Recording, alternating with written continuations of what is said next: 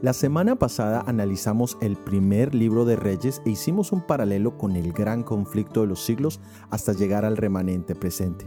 Hoy miraremos el desarrollo final del mismo en el segundo libro de Reyes. Somos Magnolia y Oscar. Bienvenidos al análisis bíblico. Comencemos. En el primer libro de Reyes encontramos el intento de usurpar el trono del rey David, la elección del verdadero rey, la construcción del templo, la apostasía del pueblo, el reformador Elías y luego encontramos a Eliseo como un tipo del remanente. Ahora al continuar en el segundo libro de Reyes encontramos el triste desenlace del pueblo de Israel. En los capítulos 14 al 17 encontramos el desarrollo de varios reyes que llevaron a la destrucción del pueblo de Israel. El imperio asirio vino y se lo llevó en cautiverio. La primera causa de todo esto fue la desobediencia. Luego en los capítulos 18 y 25 encontramos la caída del reino de Judá en manos del imperio babilónico.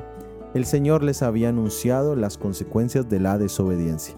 Leamos en el libro de Deuteronomio, capítulo 28, versículos 47 y 49 al 50. Por cuanto no serviste a Jehová tu Dios con alegría y con gozo de corazón, por la abundancia de todas las cosas, Jehová traerá contra ti una nación de lejos, del extremo de la tierra, que vuele como águila. Nación cuya lengua no entiendas, gente fiera de rostro, que no tendrá respeto al anciano ni perdonará al niño. En el gran conflicto de los siglos sabemos que nos estamos acercando al desenlace final.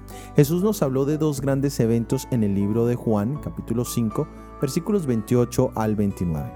No os maravilléis de esto, porque vendrá hora cuando todos los que están en los sepulcros oirán su voz, y los que hicieron lo bueno saldrán a resurrección de vida, mas los que hicieron lo malo a resurrección de condenación. Aquí encontramos dos categorías. Uno, resurrección de vida, y el otro, resurrección de condenación. Ambos suceden en dos momentos distintos, y es aquí donde podemos encontrar paralelos a las dos destrucciones que encontramos en el segundo libro de Reyes. La primera destrucción es un paralelo a la segunda venida de Jesús y el colapso que este mundo sufrirá. Esto lo encontramos en la segunda epístola de Pedro, capítulo 3, versículos 10 al 11. Pero el día del Señor vendrá como ladrón en la noche, en el cual los cielos pasarán con grande estruendo y los elementos ardiendo serán deshechos y la tierra y las obras que en ella hay serán quemadas. Puesto que todas estas cosas han de ser desechas, ¿cómo no debéis vosotros andar en santa y piadosa manera de vivir? Aquí sucederá la primera resurrección, es decir, la resurrección de vida, donde todos los que han muerto en el Señor resucitarán de los sepulcros para unirse con su Salvador. La segunda destrucción es un paralelo a la tercera venida de Jesús que encontramos en el capítulo 20. Pero leamos en especial los versículos 9 al 10.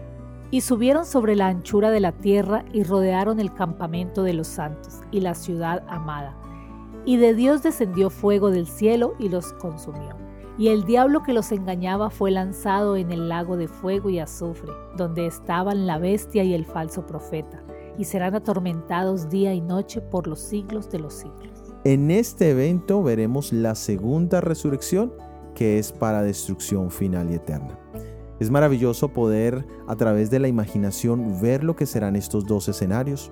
Uno, resurrección de vida, victoria sobre la muerte y sobre el pecado, el encuentro final con nuestro Dios cara a cara.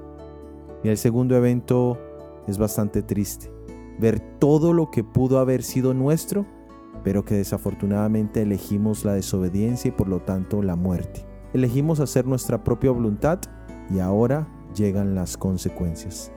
En la historia de los reyes encontramos un panorama completo desde el comienzo de la rebelión en el cielo hasta el cierre del conflicto, donde por fin pecadores y pecado serán destruidos para siempre.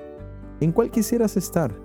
Muy probablemente todos queramos estar en el primero, pero debemos tomar una decisión para hacer que Jesús sea hoy nuestro Salvador y nuestro Señor, para que de esa manera podamos estar seguros en cuál de los dos vamos a estar.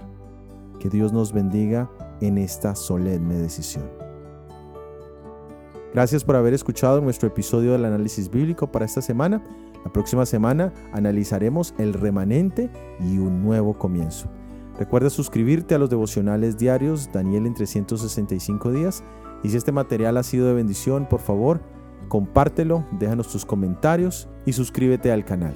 Todo ha sido producido por el Ministerio 147. Que Dios te bendiga. Amén.